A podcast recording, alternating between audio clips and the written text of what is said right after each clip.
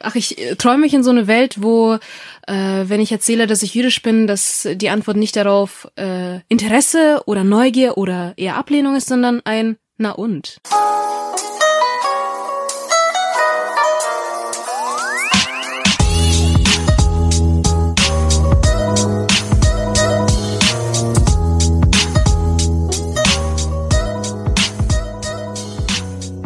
Hast du denn deinen Pass dabei? Natürlich. Schon vorbereitet.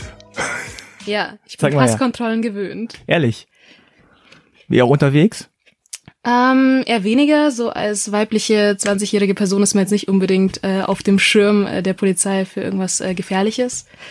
Aber bist schon äh, öfter mal kontrolliert worden an Ach, Grenzen. ich zeig das gerne. okay. Ich habe hier nichts zu verbergen. Hallo hier. Okay, bei mir zu Gast heute Anna Melamed, Mhm, 30.08.1996 geboren, das ist richtig. in Nürnberg. Du bist 20, wirst 21 jetzt im Genau. August, Mhm. Ende August. 1,65 Meter, braune Augen. Du bist 96 geboren. Ich habe 96 Abi gemacht. Glückwunsch. Eigentlich hätte ich 95 Abi machen müssen. Aber ich, es war so schön da. Ich gedacht, ich mache noch ein Jahr. ja, Ausreden. Ja, ja. Okay. Ja, vielen, vielen Dank für deinen Pass, dass du den so bereitwillig gezeigt hast. Gerne. Und ähm, du bist hier zu Gast, weil du gar nicht in Berlin wohnst zurzeit, sondern wo kommst du eigentlich her? Ich komme aus Nürnberg. Ähm, bin jetzt nach Göttingen gezogen zum Studium. Ich wollte raus aus Bayern ähm, und studiere da BWL. Warum wolltest du raus aus Bayern? spießig. Ähm, und wann hat man denn noch Zeit, äh, wirklich eine andere Kultur innerhalb von Deutschland zu erleben als im Studium? Und das ist wirklich ein Riesenunterschied, von Bayern nach Niedersachsen zu ziehen. Kulturschock. Mhm. Ja? Besonders weil mir äh, erst dort diagnostiziert wurde, dass ich einen Sprachfehler habe. Das hat äh, niemand bemerkt vorher. Äh, meine Eltern haben einen Riesenfehler gemacht. Äh, die haben also zwei Riesenfehler gemacht, äh, haben mich zweisprachig aufgezogen. Das bedeutet, äh, zuerst habe ich Russisch gelernt ähm, und mir dieses R angeeignet, ja. Und äh, dann auch noch in Franken äh, mich Mm. aufgezogen. Das bedeutet, niemand hat es bemerkt, da reden alle so. Und in Göttingen äh, wurde ich dann beim Radio nicht äh, zugelassen wegen genau dieser Stimme. Ach was. Also Defekts. zum einen kann man ja vielleicht sagen, dass deine Eltern äh, relativ klug waren, weil sie gesagt haben, pass auf, wenn wir ihr dieses rollende R, was ich nicht kann, beibringen, dann ziehen wir noch nach Franken, da merkt's keiner. Kann sie sich super gut integrieren. So leicht war das ja nicht. Also man hatte nicht so groß Auswahl, ähm, als man hierher gezogen ist. Äh, also die sind ja aus der ehemaligen Sowjetunion äh, hierher geflüchtet, äh, nennt man äh, Kontingentflüchtlinge. Und in den 90er Jahren wurde ja die Grenze geöffnet für jüdische äh, Einwanderer. Da hatte man nicht so groß die Auswahl, äh, wohin man zieht. Da wurde man äh, dahin geschickt, wo gerade Platz war und äh, Kapazitäten. Aus welcher Gegend kommen deine Eltern, genau? Das ist ein kleines Dorf äh, in, ja, in der Ukraine, äh, Nähe von Lemberg. Ah, okay. Und ähm, sie wurden dann quasi nach Franken, nach Nürnberg oder in die Nähe von Nürnberg, äh, wie sagt man? platziert. Eingeladen. Eingeladen, Ja. ja. Wie alt waren die da? Das war 95, sind die hierher gezogen. Okay. Ähm, das, das war aber schon so eine der späteren äh, Migrationswellen aus äh, der Sowjetunion. Waren im Studentenalter, das heißt, sie haben dort fast ihr Medizinstudium, sind beide Ärzte, haben äh, dort das Medizinstudium fast beendet äh, und haben hier nochmal die letzten Semester wiederholen müssen, damit es anerkannt wird. Haben das heißt, äh, innerhalb von ein paar Monaten, drei Monate waren das äh, Deutsch so lernen müssen, dass sie damit ein Staatsexamen schreiben. Oh Gott. Ja, haben sie aber, also und da, ich bin nicht auf viel stolz, äh, aber da bin ich auf meine Eltern äh, sehr stark stolz, dass sie äh, beide, äh, die waren in unterschiedlichen Semestern, aber äh, als Beste abgeschlossen haben in dem Studiengang. Okay. Ja. Und dann bist du geboren. Hast du noch Geschwister? Ich habe noch einen kleinen Bruder, ja. Wie alt ist der? Wird jetzt 17 übermorgen. Ah, okay. Wie war das für dich? Also das, das Aufwachsen, hast du gemerkt, in Anführungszeichen, dass deine Familie anders ist oder dass du irgendwo herkommst und die Leute es irgendwie nicht verstehen oder äh, bist du ganz normal aufgewachsen wie in einer ganz normalen, alltäglichen deutschen Familie? Ich glaube schon. Also meine Eltern haben auch sehr stark äh, sich darum bemüht, sehr schnell integriert äh, zu sein. Mhm. Das heißt, man hat sich äh, Jack Wolfskin Jacken gekauft. Schön. Ja. Die ganze Familie. Ja. Äh, aber alle natürlich in verschiedenen Farben. Das heißt, man hat ausgesehen wie ein äh, Teletubby. Äh, so eine Teletubby-Familie, die auf Wanderung geht in die fränkische Schweiz, schön mit Tupperware. Ähm, mit, mittlerweile ist es äh, zu einem Thermomix äh, geworden, äh, das äh, Inventar zu Hause. Also alles sehr schnell, spießig, äh, deutsch mit mit Reihenhaus, ne? Ähm, was dazugehört. Da haben sie sich sehr stark Mühe gegeben. Und es hat gefruchtet. Klar. Jack Wolfskins Jacken, die, es funktioniert einfach. Wir wurden dann sehr schnell auch als äh, deutsche Touristen erkannt. Das äh, hat denen natürlich auch geschmeichelt.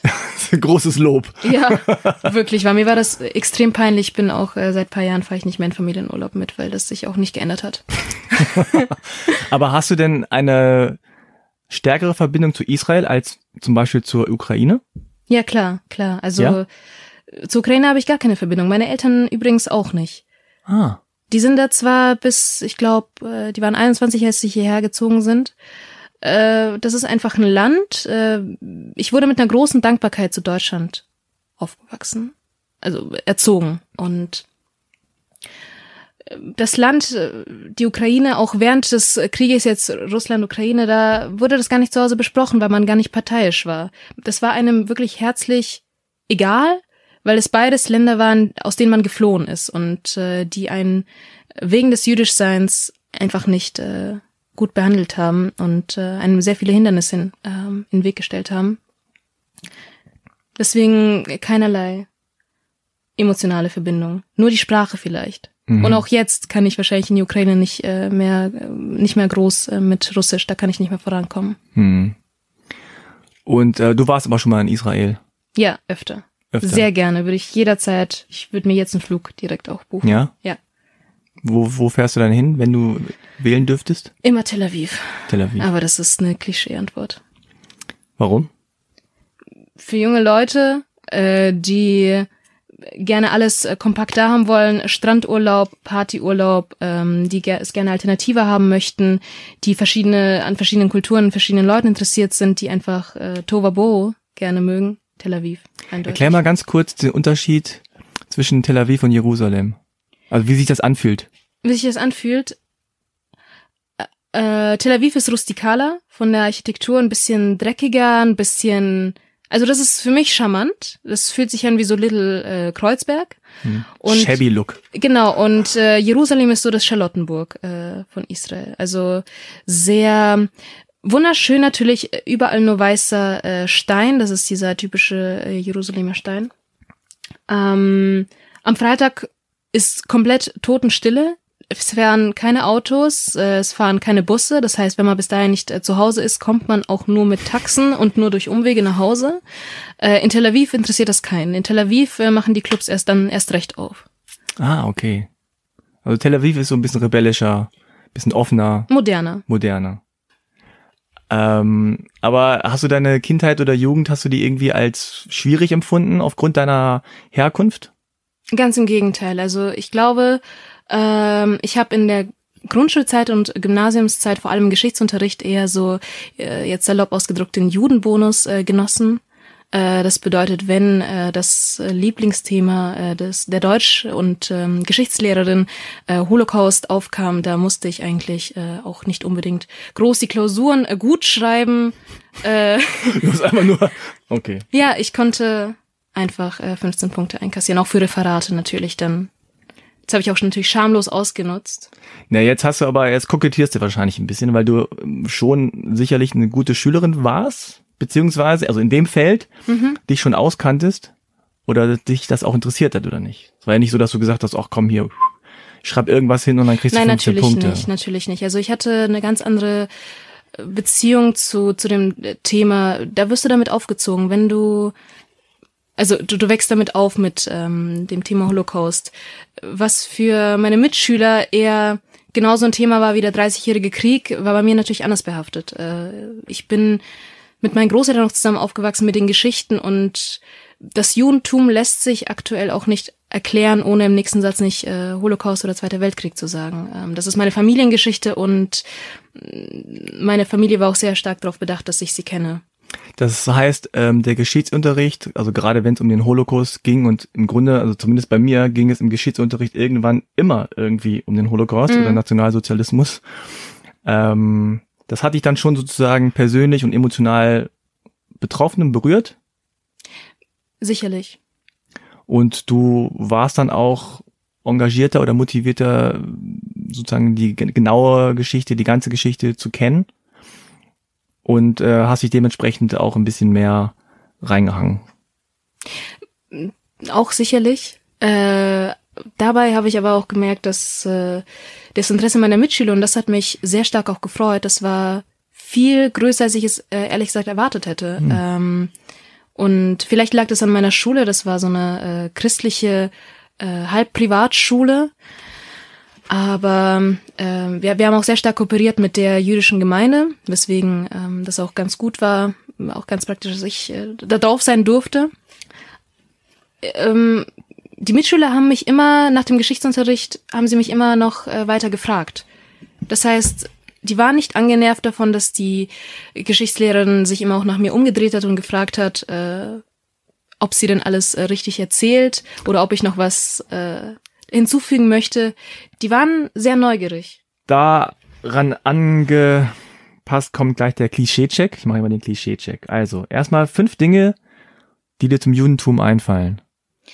Spontan. Helikoptermütter, Mm. ähm, sehr fettige Küche, jüdisches Dating, Mhm. Klatsch und Tratsch in der Synagoge. Äh, man trifft sich dann nur, um eben den letzten Klatsch und Tratsch äh, zu besprechen. Und ähm, natürlich, äh, das muss man jetzt sagen, sonst ist es unauthentisch, äh, Kippa mit äh, PS mit den Schläfenlocken. Ah, okay. Äh, häufigste Reaktion, wenn du sagst, dass du jüdisch bist. Wow, sieht man dir ja gar nicht an. Ohne Scheiß. Klar, also wo sind deine Hörner? Äh, hast du einen Rechenschieber unterm Kopfkissen? Äh, ich dachte, Juden gibt's nicht mehr in Deutschland.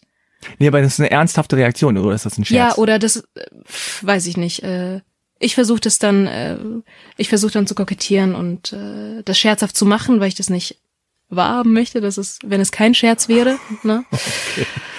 Äh, oder es, die, die Reaktion wäre dann sofort, äh, mich zu erklären, was dann Netanyahu macht.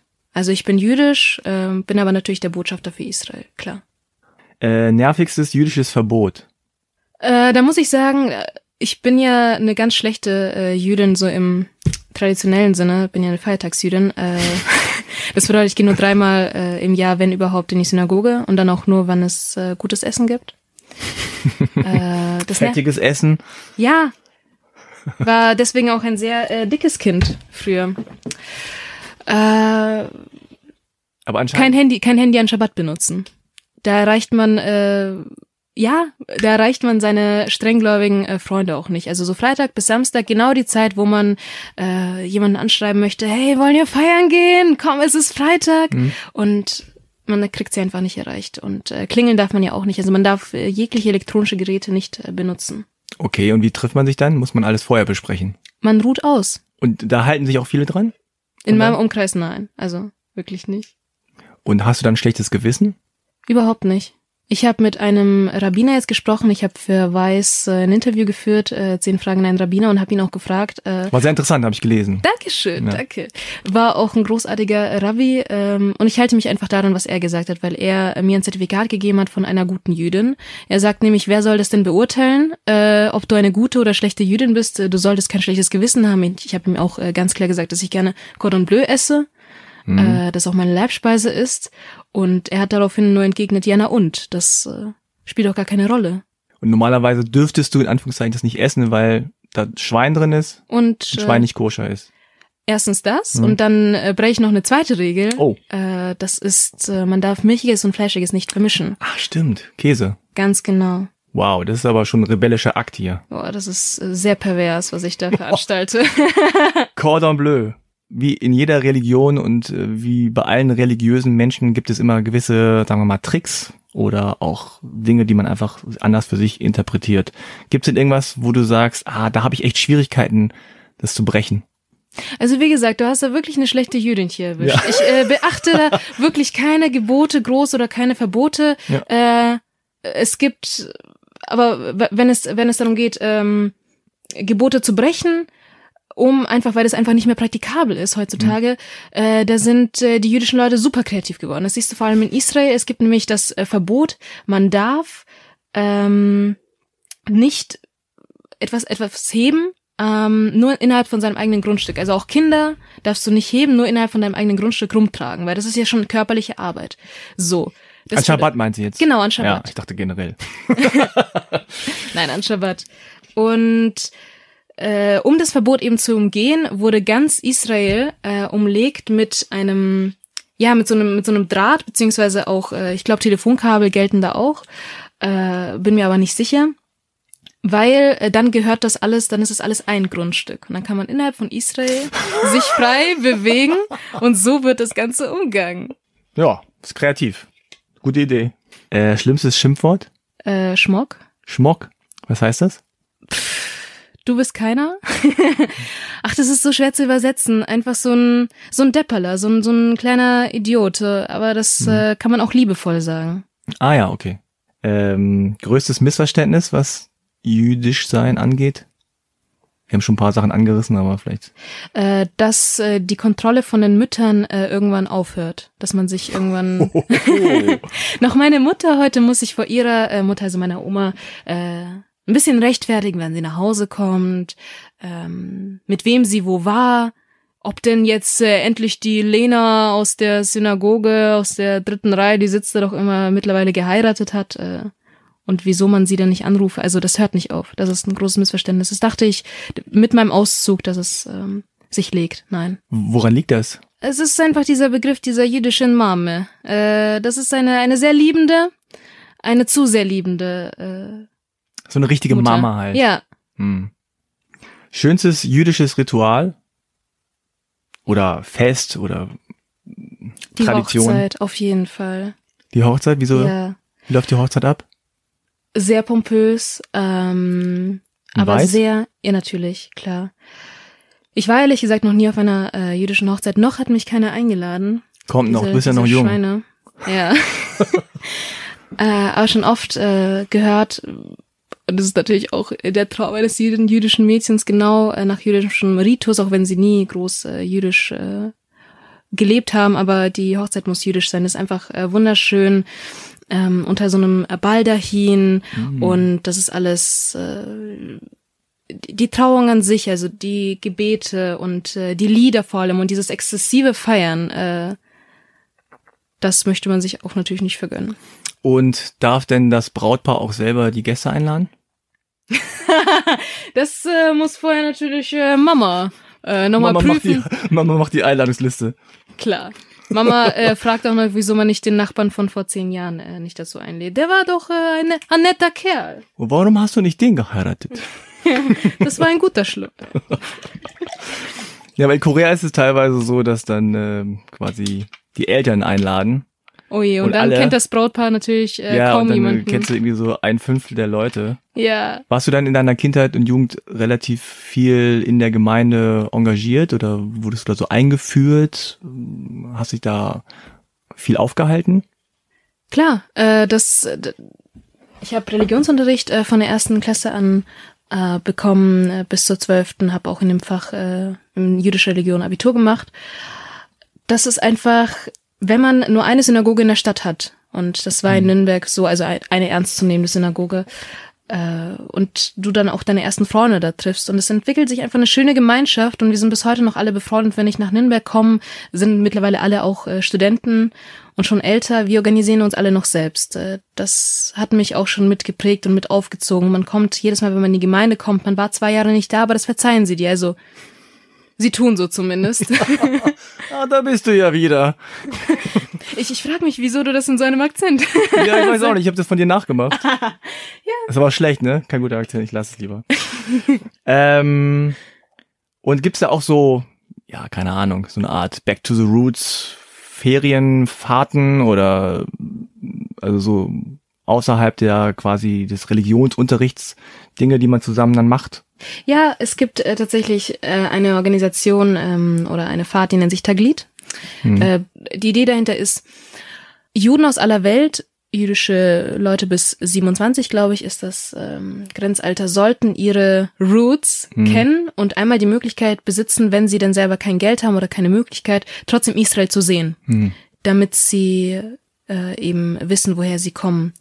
Und äh, Taglit, das wird äh, finanziert meistens von großen jüdischen Stiftungen aus den USA, äh, die sehr daran interessiert sind, dass das jüdische Volk äh, weiter äh, existiert. Und äh, das sind reiche Privatpersonen teilweise. Und äh, solche Fahrten sind immer sehr, sehr spaßig, weil, naja, äh, was möchte man im Gegenzug davon? Eine, am besten eine Einwanderung nach Israel äh, oder dass äh, man ist ja eng zusammen, sind junge Leute, dass da äh, kleine jüdische Babys entstehen. Aha, Das ist der Deal. okay. Ich bin bis jetzt noch nicht mitgefahren. Das hätte sich für die Organisation einfach nicht gelohnt. Ich äh, bin einfach nicht Single. Du hast vorhin was ganz Interessantes gesagt, das, das Dating. Oh ja. Oh ja. Das jüdische Dating habe ich noch nie von gehört. Wie läuft denn das ab? Nicht über Tinder anscheinend. Doch. Über doch? Es gibt äh, jüdisches Tinder. Aber es gibt alles. Die, die jüdischen Leute, wenn sie unbedingt einen jüdischen Menschen kennenlernen wollen, die haben da, äh, ach, die werden kreativ. Denn, ähm, naja, wie trifft man, eine jüdische Person ist ja wirklich ein sehr eingeschränkter Kreis, ja. Äh, man äh, trifft sich nicht unbedingt darüber, dass man nach demselben Joghurtbecher greift im Supermarkt und äh, na, da muss man schon spezifischer und zielgruppenbezogener suchen. Es gibt sehr peinliche Plattformen. Äh, Nenn mal ein paar. ja, Werbung hier für äh, es gibt G-Swipe, das ist so Tinder, äh, funktioniert genauso wie Tinder, bloß äh, nur für jüdische Also äh, junge G Leute. G ist Fiepe. Nee, Jew, also mit einem äh, Ach, J. Jew. Okay. G-Swipe, ja, ja. klar. Okay. Äh, aber es gibt so wenig Leute, die das nutzen, dass du wirklich deine Meilen ausweiten musst bis nach äh, die USA, so dass du überhaupt äh, Leute hast, die du swipen kannst. Macht auch wenig Spaß, wenn man nicht mal swipen kann. Also Ganz drei Leute genau. sind und dann ist man schon durch. Ja, drei Leute und das ist auch die Auswahl so. Ja. Also Und immer dieselben. entweder- Immer, ja, genau. Der schon wieder. Nimmst du ja Schlomo, David oder hier. Okay. Also das ist, Natürlich entweder Medizinstudenten oder ähm, ja, Juristen, ganz kluge Berufe. Das ist Mm.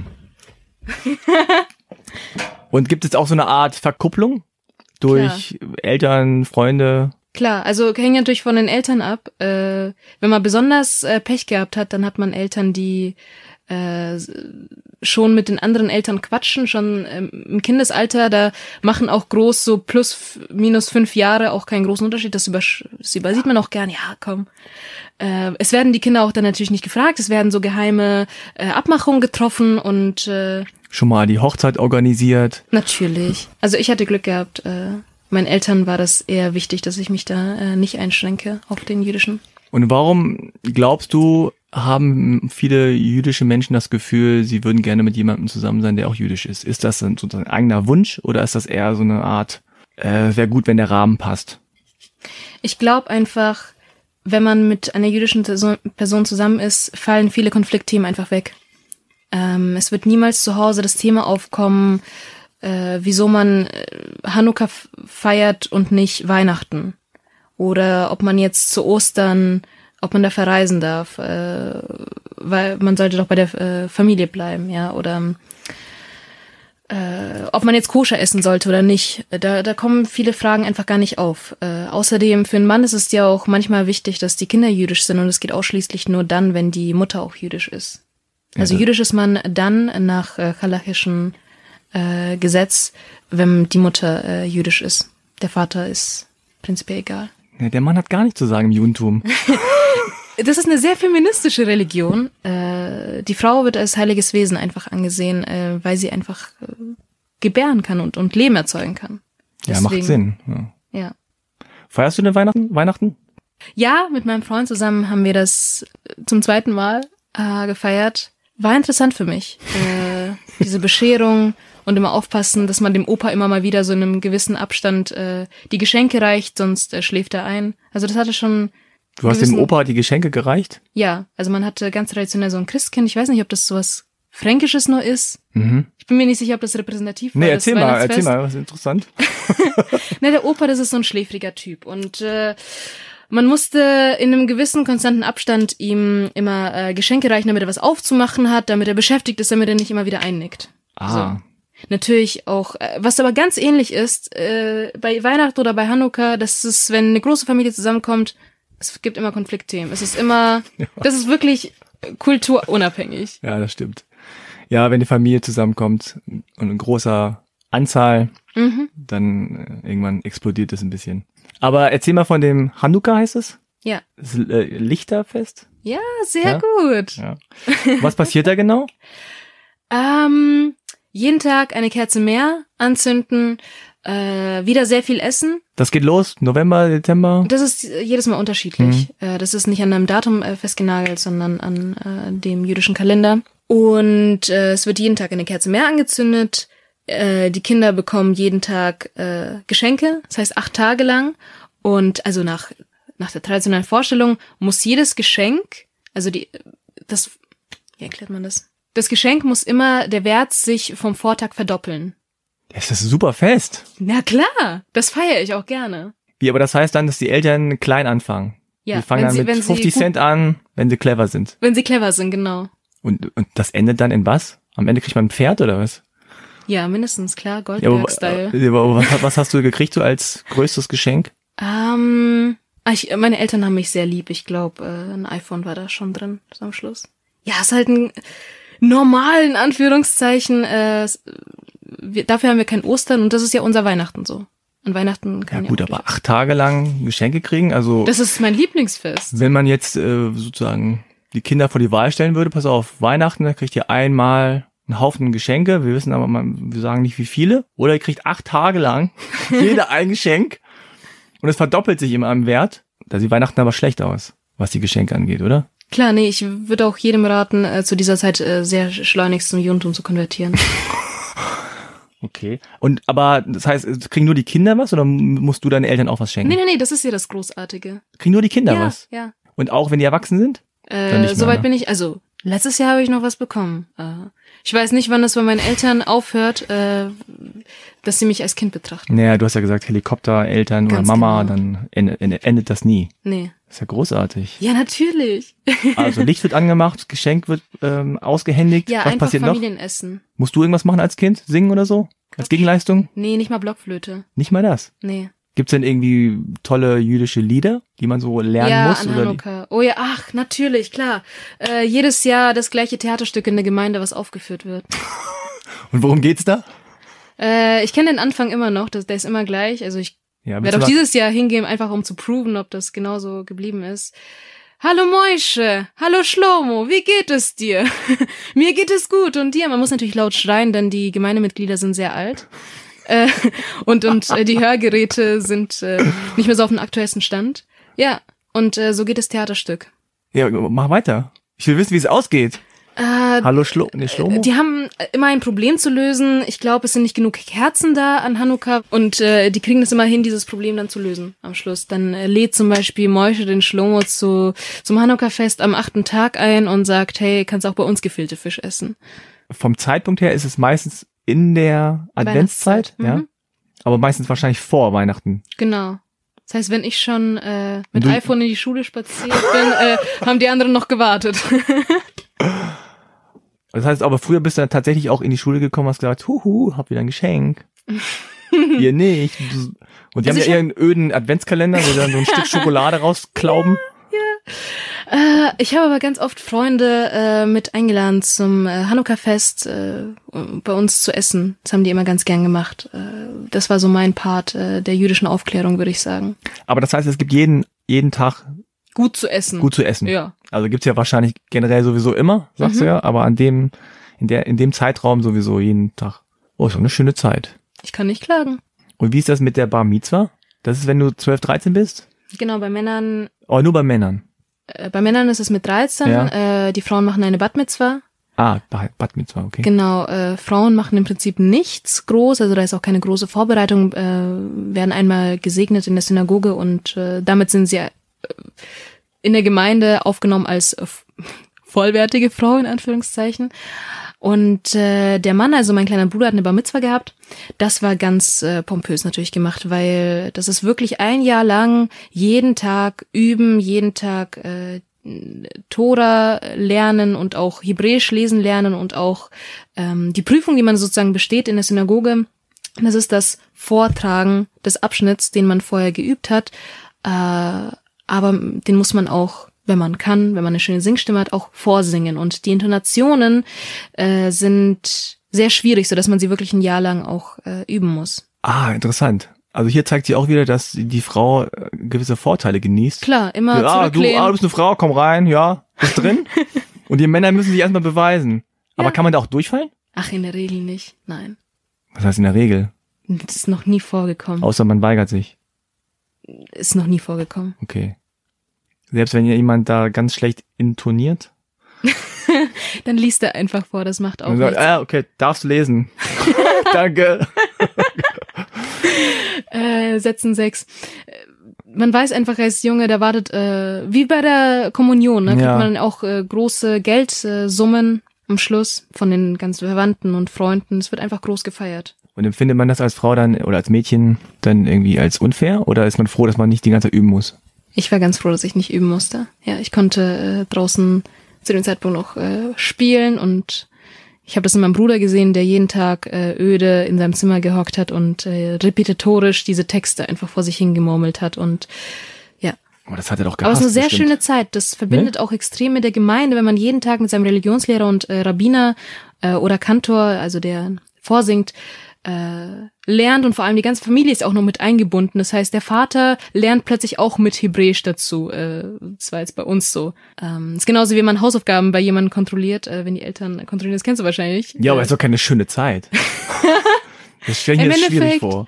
Ach, im Endeffekt äh, gibt ein schönes, äh, mietet man normalerweise, also in Israel oder in den USA, äh, ist die Hochzeit nicht mehr so groß gefeiert wie die Bar Mitzvah. Ja, ah, also da mietet man sich wirklich halbe Paläste, um das äh, zu feiern, dass der äh, Junge jetzt zum Mann geworden ist. Hast du denn oft in, im Alltag das Gefühl, du müsstest dich outen?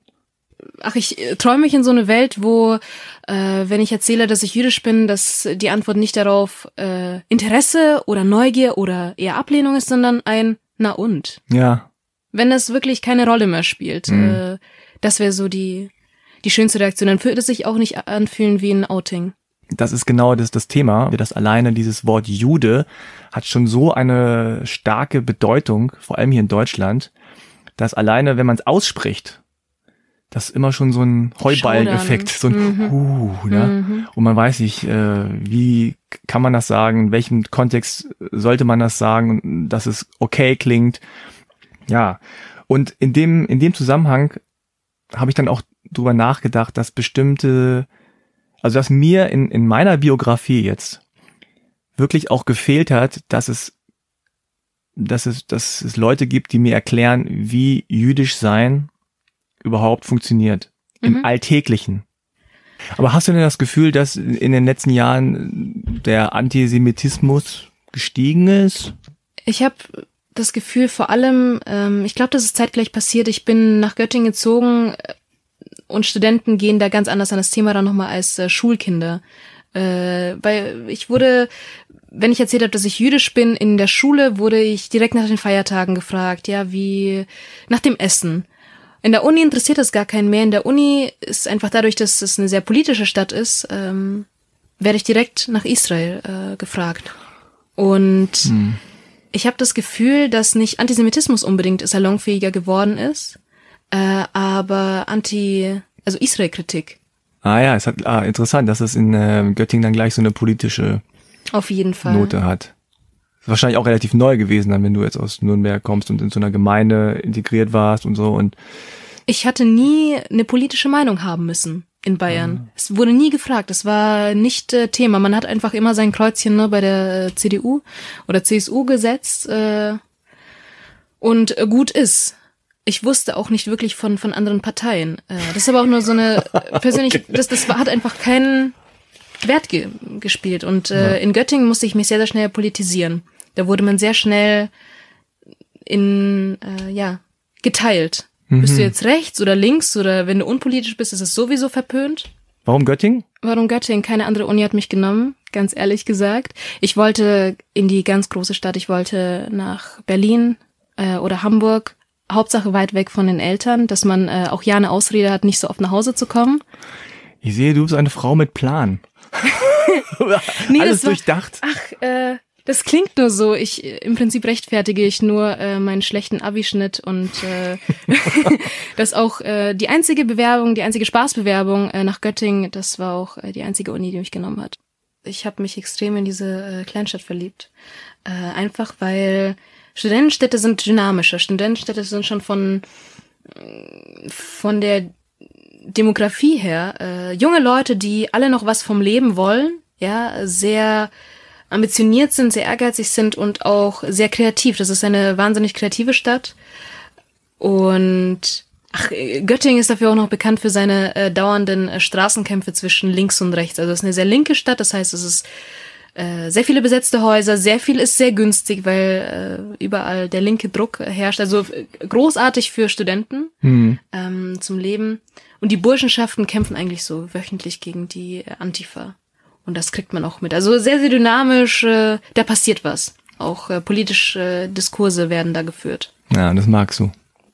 Ich mag es, wenn, wenn was passiert in der Stadt, wenn es übersichtlich bleibt. Das heißt, dass man nicht äh, wie in Berlin äh, so ein, eine Art FOMO verfällt, also Fear of Missing Out. Hm. Es gibt einfach nur drei Veranstaltungen, ähm, einen illegalen Rave, also auf Freitagabend, ne, so einen illegalen Rave, äh, eine Lesung oder äh, man kann auf eine Hausparty gehen. Das ist sehr übersichtlich und alles drei ist sehr, sehr gut. Hm. Welchem Semester bist du jetzt? Ich komme jetzt ins fünfte. Fünfte Semester. Erstaunlich. Und wie ist das? Ist das immer noch so, dass man da auf dem Campus rumhängt und Kaffee trinkt oder ist das alles jetzt total durchgestylt auf Lebensplan äh, und sehr verschult, das Studium, glaube ich? Da würde ich dir, da würde ich dir auch recht geben, ähm, aber das ist jede Entscheidung, die ein Student trifft, und das merke ich, die ist äh, durchökonomisiert. Das bedeutet, äh, jedes Praktikum, jede Bekanntschaft, äh, jedes Kompliment an eine HR-Managerin, der mal sagt, dass sie schöne Ohrringe hat, das ist alles durchgeplant, nur damit man ein Praktikum bei einer Unternehmensberatung erhalten kann. Das bemerke ich schon, aber das ist, da spreche ich ausschließlich für die BWLer und Ja. noch spießiger die Juristen. Und Zentralmensa, Stammessen, Wahlessen? Natürlich, ich kann nicht kochen. Ich weiß nicht. Das ist auch was typisch Jüdisches. Äh, man wird erstmal nicht in die Küche gelassen ähm, von Kind an und dann haben sie den Augenblick verpasst, äh, meine Oma und meine Mutter, wo sie mir das Kochen beibringen konnten. Und äh, so bin ich nach Göttingen gezogen und äh, habe mit Scheuermilch äh, die Fenster geputzt, weil ich nicht wusste, dass es äh, dafür extra Reinigungsmittel gibt. Ja, guck mal, ich habe mal mit ähm, einem Topfreiniger, weißt du, diese kratzigen, Mhm. diese gelb-blauen kratzigen Topfreiniger, habe ich mal ähm, das Auto poliert. Ja, was zwar das Auto äh, sauber kriegt und, und die Fliegenreste ja, wurden auch entfernt, aber leider habe ich gleich, gleichzeitig ein paar Kratzer reinge, reingeputzt. Naja, zum Glück war mein Vater nicht so, ah ja, ist nur ein Auto, sagte er. Aber äh, pff, das war. Hast du einen deutschen Vater? Nee, koreanisch. Ja, genau. Wäre das ein deutscher Vater, würde das Auto wirklich das Heiligtum sein. Eben, genau. In dem Fall war es gut, dass, dass er nicht, dass er nur vom Pass her deutsch ist. Ähm, was ist so, was würdest du jemandem raten, der sich überhaupt nicht auskennt mit jüdischem Essen, was muss der essen? Hummus. Hummus, Hummus. ist live. Äh, gefüllte Fisch. Auf jeden Fall. Ge- Was? Gefüllte Fisch, also äh, eingelegter Fisch, äh, sieht äh, aus, als ob so ein Embryo ausgekotzt wurde. Äh, Lecker. Ja, ja. Klingt gut. aber ist äh, extrem toll. Und so ein äh, Hefezopf, das, den isst man immer äh, zu Schabbat. Äh, Mhm. Viel Gemüse auch? Äh, ja, interessanterweise schon. Also wenn du nach Israel reist, du bist äh, sehr erstaunt darüber, wie wunderschön, athletisch und äh, stramm äh, gebaut äh, diese Leute sind. Ich glaube, das kommt entweder von der Armee noch, dass alle äh, äh, no- noch da die Figur behalten, aber das ist das einzige Land auch, wo ich Komplexe äh, bekomme, wenn ich sie dann äh, bekomme. Ehrlich? Ja, auf jeden Fall. Weil die so schön schlank sind alle. Obwohl sie Schöne essen. Frauen, ja, ja, ich, das ist wirklich das große Geheimnis und ich komme noch dahinter, das habe ich mir geschworen. Ähm, Also dann vielen Dank, dass du da warst. gerne. War sehr erhellend. Ich habe sehr viel gelernt. Und ähm, ja, in eigener Sache nochmal Geht gerne auf die Seite www.halbekartoffel.de ohne R, ohne E. Bist du auf Instagram? Ja, klar. Bist Ja, du auf Instagram? natürlich. Twitter auch? Facebook? Äh, Twitter weniger, Facebook sehr aktiv, ja. Ja. Gerne auch bei iTunes vorbeischauen. Da wurde heute gerade äh, halbe Kartoffel auf der Startseite gefeatured. Also wenn ihr das hört, ist es wahrscheinlich dann schon wieder nicht mehr drauf, aber war ein schöner Moment. und ich habe heute den ganzen Tag Screenshots gemacht. Also vielen Dank fürs Zuhören und bis zum nächsten Mal. Danke, Anna. Tschüss. Tschüss. Noch ein aktueller Hinweis. Anna ist seit Anfang des Jahres Stipendiatin der Deutschlandstiftung Integration. Das Stipendienprogramm Geh deinen Weg unterstützt junge Menschen auf ihrem Karriereweg. Menschen mit Migrationshintergrund, also halbe Kartoffeln, zwischen 16 und 29 Jahren können sich jetzt noch bis zum 31. August bewerben.